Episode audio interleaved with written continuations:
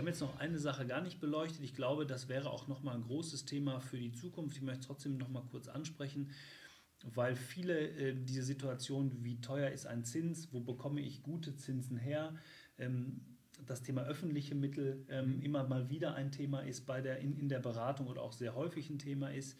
Ähm, ist, glaube ich, aber eine Sache, die man nochmal in einem zweiten Podcast, in einem zweiten Video etwas genauer beleuchten sollte. Aber vielleicht noch eine, eine Frage zu dem Thema. Ähm, was ist mit den Zinsen? Zinsunterschiede ähm, vielleicht auch mal zu dem Thema Immobilienfinanzierung oder Praxisfinanzierung?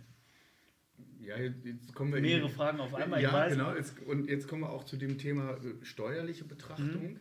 Ähm, machen wir nicht, mhm. dürfen wir nicht. Mhm man kann aber, weil ich Ihrer Frage nicht ausweichen will, man, kann natürlich darüber, man muss auch mit den Kunden darüber reden, welche Zinsen sind abzugsfähig. Das heißt, bei welchen Zinsen kann ich, kann ich den Staat, das Finanzamt okay. beteiligen mhm. und bei welchen Zinsen kann ich das nicht. Mhm. Ähm, das muss geprüft werden vom Steuerberater. Und das sollte man dann auch besprechen, aber da nicht alle Zinsen sind gleich. Ja, okay. Und ich nehme jetzt dieses gute Zinsen, schlechte Zinsen. Ja, Aus Sicht der Kunden sind natürlich alle Zinsen also schlecht. Genau, die ähm, sind so schlecht. Aber es gibt genau. halt einfach wirklich Themen, wo man sagen muss, was möchte ich zuerst tilgen? Das ist nämlich das Thema, möchte ich meine Immobilie zuerst tilgen mhm. oder möchte ich die Praxis zuerst tilgen? Ja. Dann nehmen wir immer wieder den Berater, den Steuerberater damit dazu und mhm. sagen, lass uns das bitte gucken, was ist hier am sinnvollsten. Ja, okay. Da sind wir wieder bei dem Thema, was wir vorhin schon hatten. Also es gibt nicht die Finanzierung nein, individuell. Nein. Ähm, öffentliche Mittel, wie setzen Sie öffentliche Mittel ein bei der äh, Praxisfinanzierung? Wir, also, se wir setzen sie ein. Mhm. Ähm, so wie wir es dann nachher in dem Konzept erarbeitet haben. Mhm. Es gibt Finanzierungen, wo wir öffentliche Mittel tatsächlich regelmäßig einsetzen, ja. bei der Baufinanzierung oder bei der Existenzgründung. Es gibt aber auch Finanzierungen, wo man feststellt, dass in Zusammenarbeit mit dem Kunden und in Zusammenarbeit mit dem Partner man feststellt, die öffentlichen Mittel, die man da jetzt zur Verfügung hätten, mhm. sind nicht die richtigen. Und dann gibt es Bankmittel und dann stellt man die über Bankmittel zur Verfügung. Ähm ich glaube, dieses Thema, habe ich gerade schon gesagt, ist so ähm, bedeutsam für viele, dass man das vielleicht nochmal extra besprechen sollte an dieser Stelle. Ähm, zum Schluss dieser, dieser, dieses kurzen Interviews würde ich Sie vielleicht nochmal äh, aus Sicht des Praktikers bitten, ein paar Praxistipps abzugeben. Also ich möchte mich niederlassen, was mache ich? Es gibt ja nicht nur die wirtschaftlichen Entscheidungen, mhm. sondern es gibt auch ein paar ja, strategische Entscheidungen, würde ich sie mal nennen, also die mhm. unmittelbar mit meinem Unternehmen mhm. zu tun hat. Ähm, haben Sie da vielleicht noch zwei, drei Hinweise? Sehr gerne. Ich glaube, es ist ganz wichtig, dass man sich die Praxis anschaut.